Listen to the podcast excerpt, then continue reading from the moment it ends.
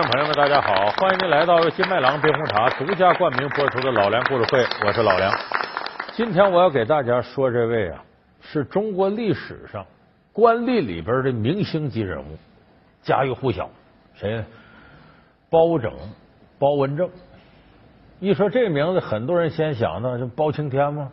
而且影视作品里啊，包公是个非常常见的人。你看什么金超群呐？周杰呀、邓超啊、陆毅啊，都演过包公。那么说这个包公呢，大家也都知道，他肯定有艺术加工。那么真实的包公和艺术加工之间有多大区别呢？我要说出之后，您可能会觉得失望。说包公也不过如此而已。确实，包公是经民间传说和文人笔下不断丰满起来的一个人物。他的本来的历史面目和你看到他现在的形象之间相差的非常远。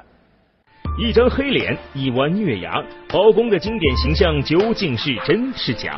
少年成名，屡破奇案，被世人称为东方的福尔摩斯。那么，现实生活中的包公是否真的断案如神？这位中国历史上名气最大的法官，为何被称为纪检委干部？老梁故事会为您讲述包公，你是一个啥样的人？什么形象？包黑子吗？哎，长得确实黑。过去是说中国戏曲界一说四大黑，四大黑谁呢？叫包文正、呼延庆、打铁的脖子黑驴胜。这是戏剧里头有名的长得黑的。咱都知道那个呼家将里的呼延庆黑，叫面如锅底嘛。说包公更是比锅底还黑。东山送过炭，西山挖过煤，当过两天煤铺的二掌柜，就这样。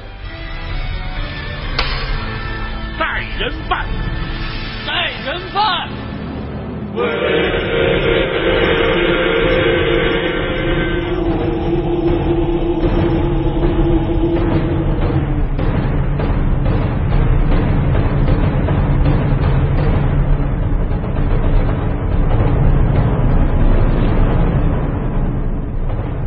说包公历史上是不是这么黑呢？不是，真实的包拯啊，是个白白净净的白面书生，一点都不黑。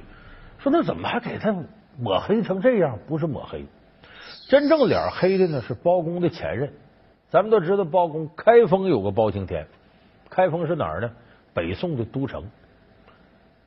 包公干过什么？叫开封府尹。开封府尹干嘛？就京官。说白了，等于现在北京市市长。